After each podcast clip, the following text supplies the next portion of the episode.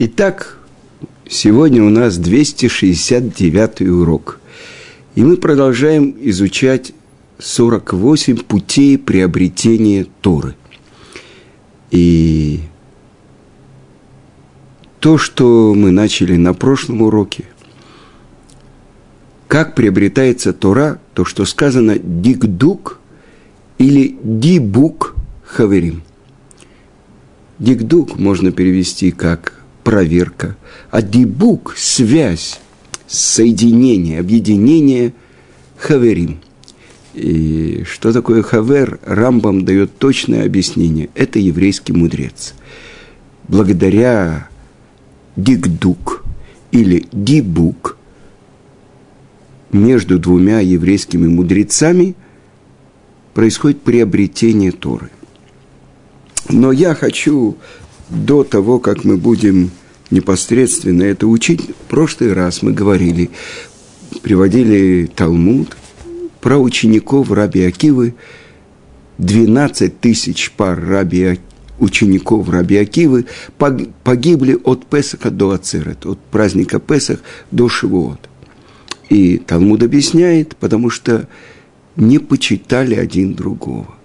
И то, что объясняет Раби Шимон бар -Юхай, что в этом было заключена битуль Тора, то есть отмена Торы, так как не получал один от другого Тору. И я хочу при, привести вам широко известное высказывание Раби Шимона Амсуни, а в нескольких местах Талмуда сказано, а по-другому он назывался Раби Нехемия Амсуни, который толковал все «эт», которые написаны в Торе. Что такое «эт»? Берешит бара Ашем – это Шамай Вайтарец, в начале сотворения Творцом всего небесного и всего земного. Это, объясняет Раши, пришло присоединить не только небо, но и все звездное воинство. Не только земля, но и все то, что на земле. Это пришло присоединить. Итак, Равшиман Амсуни толковал каждый эт в Торе, потому что можно было бы и без него написать. Шамай Варец, а не писать эт а Шамаем в это арец. Для чего же это пришло? Чтобы научить, что с этим присоединяется. И вот он дошел до строчки «Это Шем Элокеха Тира». Перед Творцом Всесильным Твоим трепещи.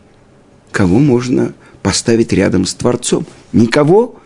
И тогда великий еврейский мудрец отказался от всей своей учебы. Ученики спросили, как это возможно? И ответил им их учитель Равшимон, а возможно Рабин Хемия Амсуни. Так же, как я получу плату за толкование, я получу плату за то, что я отказался от неверного толкования. Продолжает Талмуда говорить, пока не пришел Раби Акива и научил. Это перед Творцом Всесильным трепещи, кого пришло присоединить к Творцу еврейских мудрецов. И это то, что мы уже цитировали в книге Хинух, это 257-я заповедь почитания еврейских мудрецов. И написано так, корень этой заповеди, так как главное, ради чего сотворен человек в мире, это для того, чтобы постичь мудрость, чтобы он познал своего Творца, поэтому люди должны почитать еврейского мудреца, который достиг этого. И благодаря этому другие пробудятся, чтобы достичь этой мудрости. И это мудрость Торы. Но я хочу вам процитировать то, что пишет Гаон из Вильна что такое Тара и насколько она вмещает все миры. Итак, он пишет в комментарии к каббалистической книге Савтра де Цниюта, которая по нашей традиции имеет отношение к нашему працу Аврааму. То есть он ее составил, а получили мы ее через Раби Акивы. И так говорит Гаон. Все, что было, есть и будет во Вселенной – все заключено в Торе, от первого слова «берешит» в начале до последних слов лейней коль бне Израиль, на глазах у всего Израиля. И продолжает Гаон. В ней закодировано не только общее направление развития Вселенной, но и все подробности, связанные с существованием всех видов растений и животных, а тем более, а также жизнью каждого отдельного человека. Все, что с ним произойдет со дня рождения и до дня смерти. И все воплощения его души. И все это в мельчайших подробностях и деталях. Итак, мы понимаем, что человек, который посвящает свою жизнь постижению этой мудрости, он достоин, то есть мы обязаны его почитать. И я хочу вам привести пример. Великий мудрец, который живет в Нейбраке, Равхаим Каневский, сын великого мудреца предыдущего поколения Стайплера, Рав Якова Исроиля Каневского. Нет в еврейском мире ребенка, который учится в Хедере, это может быть на Мадагаскаре или на Ямайке. Э, я бы сказал, в Сибири, если есть там Хедер, или в святом городе Иерусалиме, который бы не слышал, ребенок, который бы не слышал этого имени. А ведь он не занимает никакого официального поста, у него нет ешивы, ничего. Он сидит в своей комнате и много десятков лет учит Тору. А его Тора, почему все так э, радуются тому, что есть такой мудрец в мире? Потому что в течение года он завершает изучение всей Торы. Это вы понимаете, весь Вавилонский Талмуд, весь Иерусалимский Талмуд, все Мишнайот, все Мидраши, Святая книга Зор, весь Танах.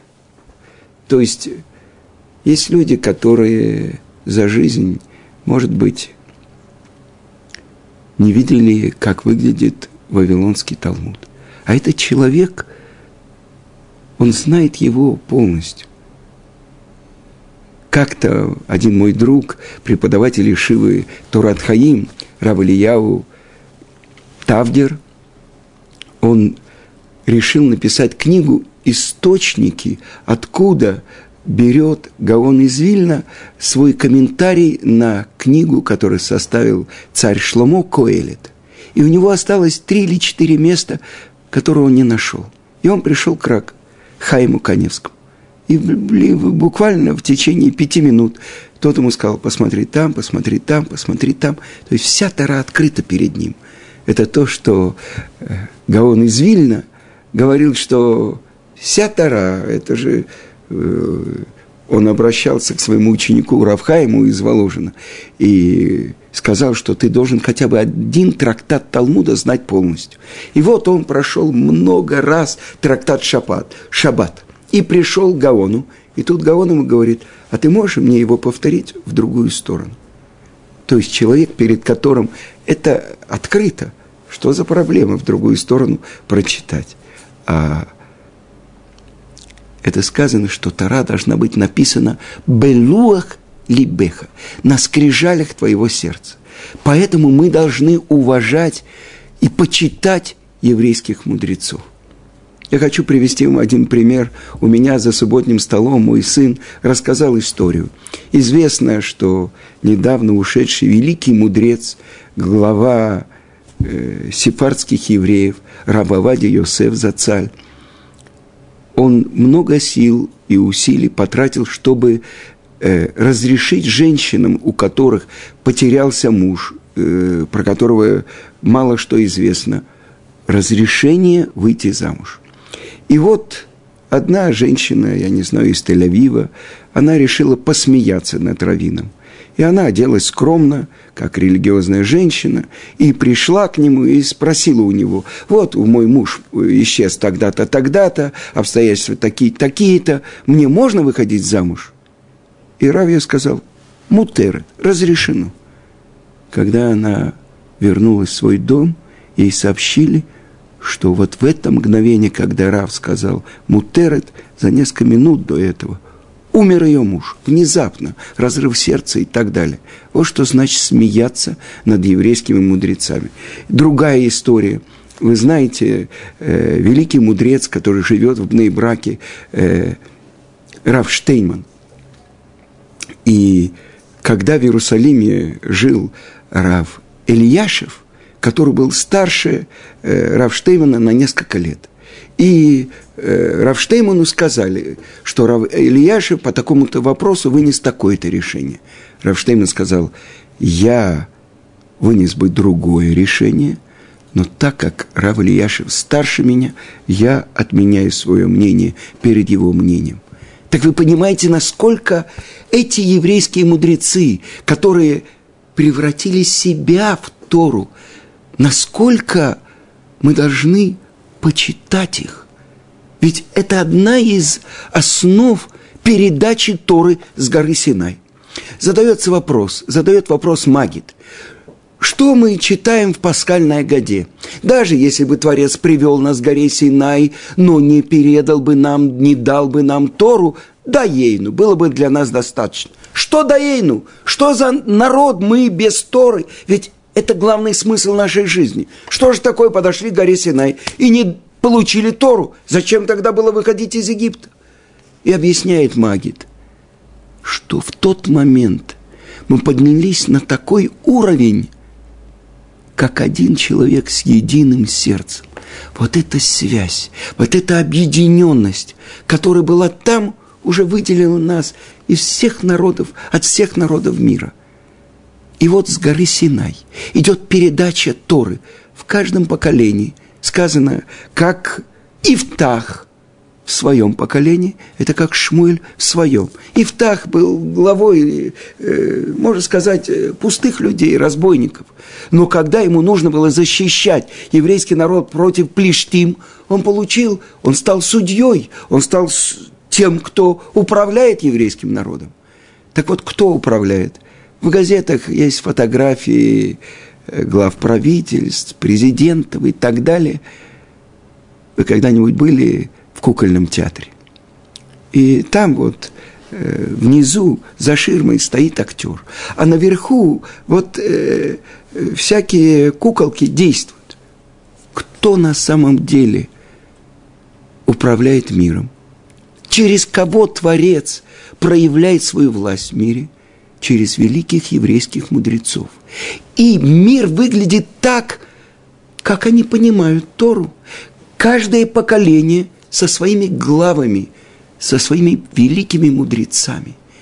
И поэтому кто из нас может оценивать или судить великих мудрецов народа Израиля? И это очень важная вещь. Понять, что даже если мы не понимаем то, что они говорят, мы должны это принимать.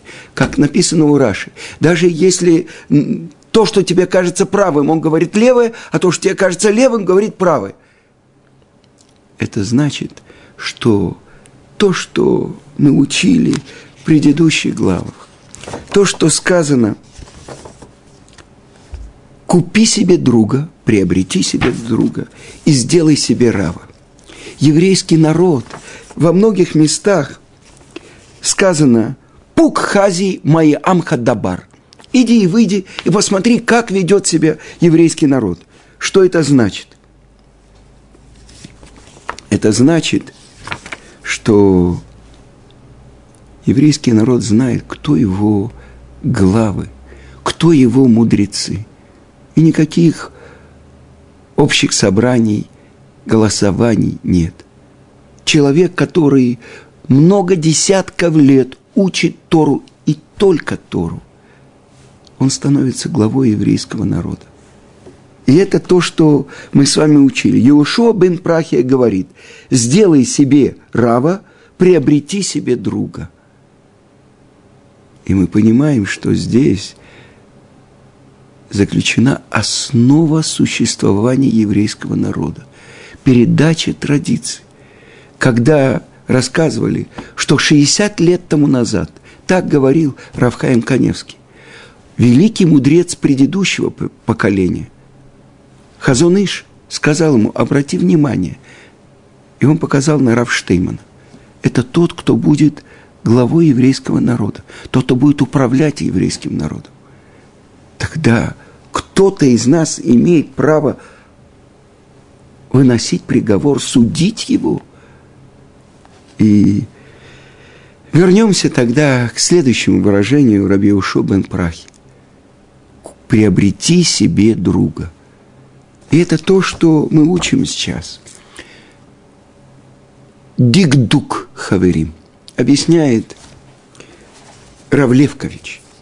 Когда человек приходит покупать костюм, прежде всего он проверяет, крепкая ли ткань, дальше размеры и так далее. Что значит дигдук? Выбор, проверка.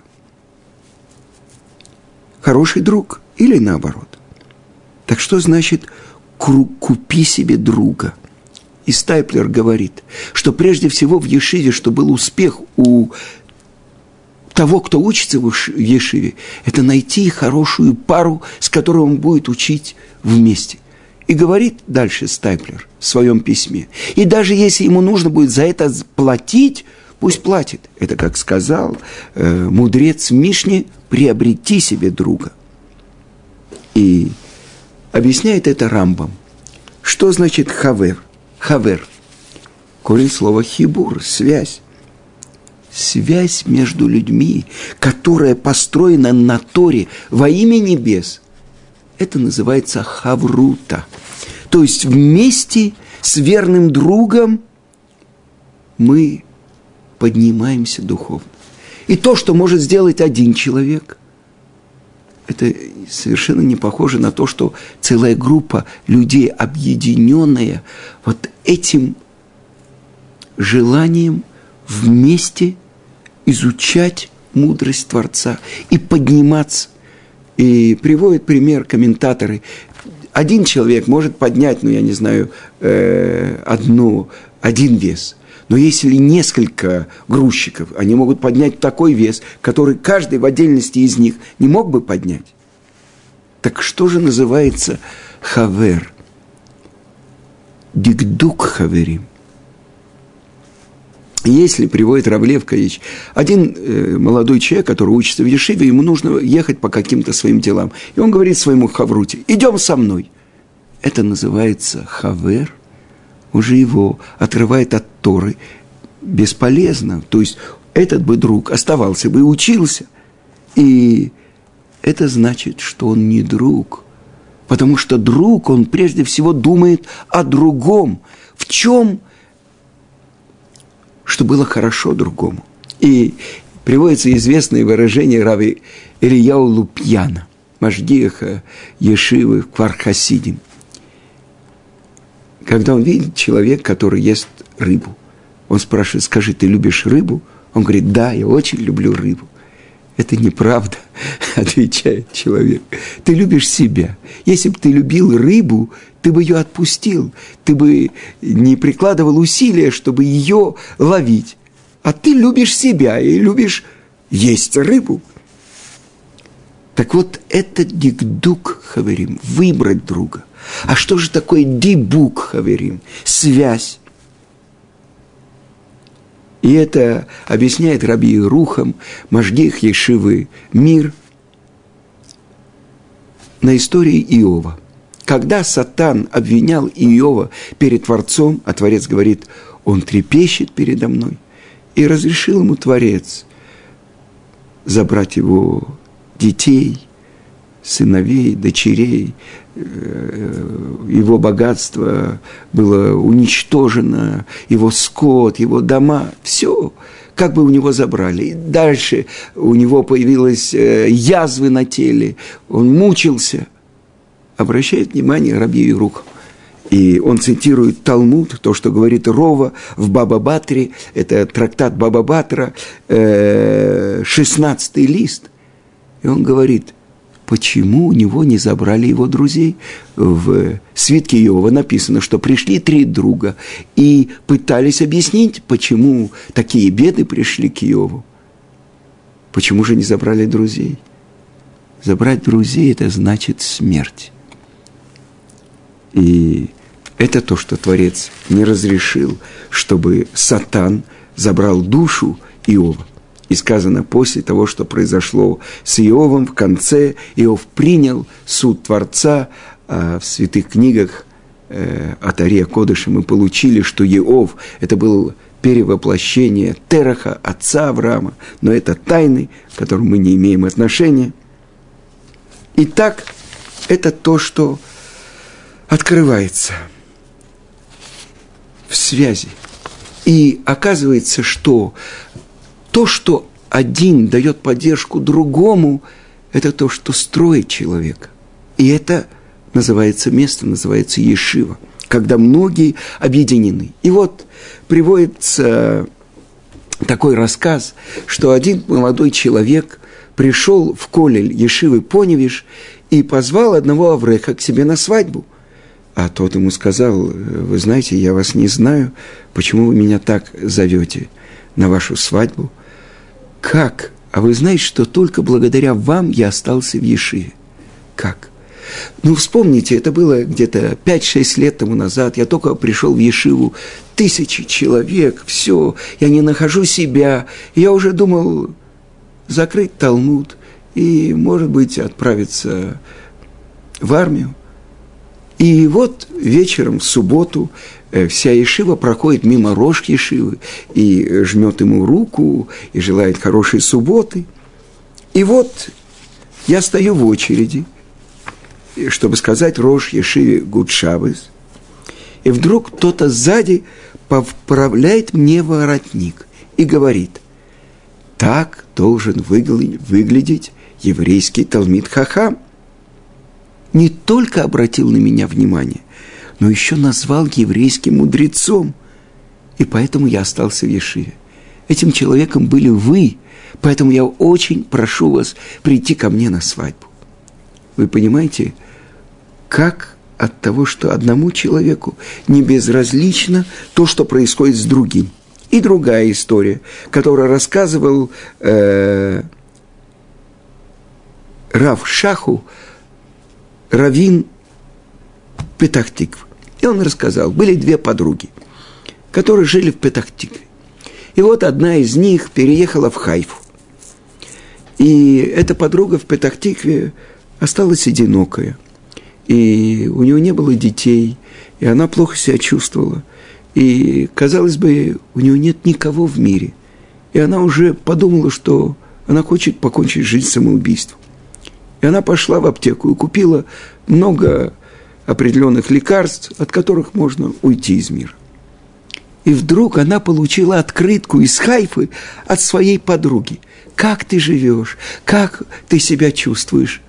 Это открытка спасла ей жизнь. И Равшах сказал, эту историю надо рассказывать всем. Насколько важно вовремя поддержать человека. И Раби Рухам продолжает и рассказывает, что во времена Гаона из Вильна там был один человек, который, чтобы работать над собой, постился от субботы до субботы и спросил Гаон из Вильна, а что происходит вот накануне субботы? И рассказали ему, что когда этот человек, который постится шесть с половиной дней, выходит из миквы, со всего Вильна бегут дети, чтобы на него посмотреть, показать на него пальцем. И Гаон сказал, отгоните всех детей. И что? Этот человек перестал поститься. Потому что вот этот почет, который давали ему дети – это то, что кормило его и давало ему возможность выдержать. Итак, э, множество примеров есть. Э, то, что говорится, насколько важно человеку поддержка. И выбор друга, и выбор компании. Я хочу вам показать то, что задается вопрос. Это имеет отношение к нашей главе – которую мы будем учить, то, что происходило с працами. Задают вопрос комментаторы. Почему Якова Вину, после того, как он получил благословение от отца и указание от матери, идти к Лавану, чтобы жениться? Это повеление от отца. И бежать от э, мести Исава – это повеление от матери. Куда он идет? Он прячется в Ешиве Эвера на 14 лет. Потому что невозможно, чтобы на человека не оказывало влияние его окружение. И у Рамбама написано, если человек живет в месте, где он не может жить по еврейским законам, он должен оставить это место. О. Это в законах о Деод, в шестой главе. Так как человек общественный э, творение – он зависит от своего окружения. Если вокруг него живут люди, которые живут по плохим законам, он должен их оставить. А если они действуют на него и желают его присоединить к себе, он должен бежать в пустыню и жить в пещере. Так говорит Рамбам. Насколько велико влияние окружения. Но делает уточнение э, Машгиях э, Ешивы Лейквуд Рав Саломон, что если есть у него связь с другими людьми, которые живут по тем правильным законам, по которым живет он, то он имеет право там остаться. То есть важно, какое общество выбирает человек, где он хочет жить. И, несомненно, в этом плане очень важна молитва человека. И это тоже то, что сказано, что Ицкак молился при своей жене, потому что она бесплодна. И объясняют комментаторы, что, что было важнее, что было раньше, его молитва или то, что она бесплодна. И сказано в Талмуде, что Творец жаждет молитвы праведников, и поэтому наши матери были бесплодны. И здесь сказано, чтобы прозвучала молитва праведника. А молитва творит миры. То есть она дает воздействию, воздействию Творца реализоваться в мире. И я хочу рассказать то, что рассказала мне моя жена. Она была на уроке Рав Левинштейна про молитву. И ему, он давал урок в Америке про молитву, и ему позвонил один слушатель и рассказал. Вы знаете, много лет я страдал от того, что у меня была опухоль в ухе. И врачи уже сказали, вы почти потеряли слух, надо атрофировать все нервы. И назначили операцию. И все годы своей жизни я просил, Творец, ну что это такое? Ну почему у меня так болит ухо? Почему у меня такие проблемы с ухом? Ну помоги. И он услышал урок Рава, и Рав объяснил, что настоящая молитва – это когда человек готовится к ней, когда он смотрит, сколько у него есть. То есть все то добро, которое делает ему Творец. И я обратил внимание, благодарить. Что это значит? Дарить благо. То есть человек, который благодарен, он благодарен Творцу за все то добро, которое делает ему Творец. А неблагодарный, он не получает благо, так как он всегда недоволен тем, что у него есть. У него всегда недостаток недостача того, что можно было бы получить, ведь он постоянно находится в состоянии недополучения. И вот этот человек изменил свою молитву. И вот он, обращаясь к Творцу, сказал, Творец, как я тебе благодарен, что я дышу, что я могу смотреть, я могу двигаться, у меня руки движутся, я могу хорошо питаться. У меня есть маленький недостаток – Э, я плохо слышу на правое ухо. Творец, ты же можешь все, помоги. И вот так в этих молитвах прошло две недели, и вот он уже пришел на последние проверки перед тем, как ему будут атрофировать нерв в ухе, ну, то есть умерщвлять. И вдруг медицинская сестра, которая делала проверки, говорит, вам не нужна эта операция. Вы на 50% слышите этим ухом. И когда раб Левинштейн рассказал это в Израиле на уроке, там был один еврей. Еврей, соблюдающий, хасид, у него э, была семья большая, 11 детей, и у него было большое горе. Его старший сын, которому было 20 лет, 19 лет, вдруг отказался от соблюдения заповедей, от соблюдения субботы, снял кипу, ушел э, получать э, удовольствие в других местах. И это то, что съедало сердце его и его жены.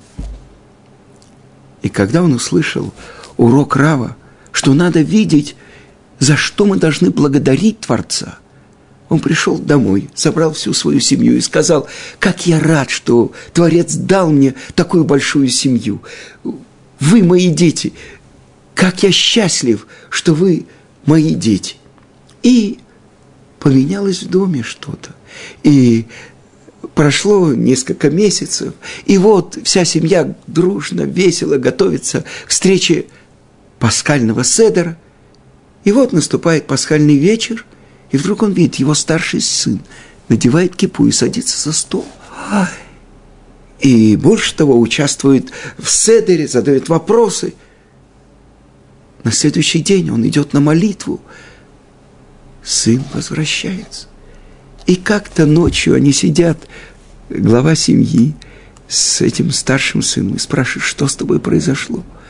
И сын ему отвечает, все время у нас были проблемы в семье. И такие проблемы, и такие. И я задал вопрос, что это такое? Мы так служим Творцу, а Он посылает нам сплошные испытания, сплошные неприятности. И я взбунтовался, я не хочу.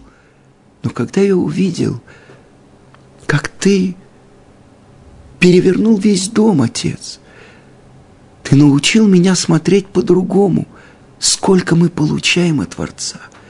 Я тоже об этом задумался. И тогда я подумал, как это неправильно обижать его после того, как мы получаем. И я надел кипу и вернулся. И это очень важная вещь. Это источник молитвы. Благодарить Творца за то, что у нас есть. И, конечно, нет человека, у которого не было бы проблем. Так вот эти проблемы – это то, что мы сказали. Творец сделал наших матерей, матерей еврейского народа, праматери, которые были бесплодны, чтобы в мире прозвучала молитва. Сказано, говорит Сара, когда она родила в 90 лет своего сына Ицкака, сколько саля и луким, смех сделал мне Творец. Всякий, который услышит про меня, будет смеяться, будет радоваться. И сказано, что когда родила Сара, все бесплодные женщины мира забеременели. То есть это воздействие на мир. И мы, еврейский народ, держим ключ – от этого благоденствия, которое должно опуститься на мир. Всего хорошего.